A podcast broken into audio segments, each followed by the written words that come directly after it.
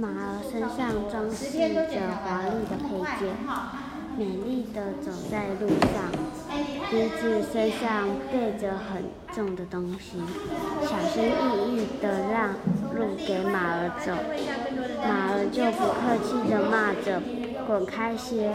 你这个脏脏的驴子，别弄脏我的配饰。”不久，马儿得了气喘，被送到农场工作。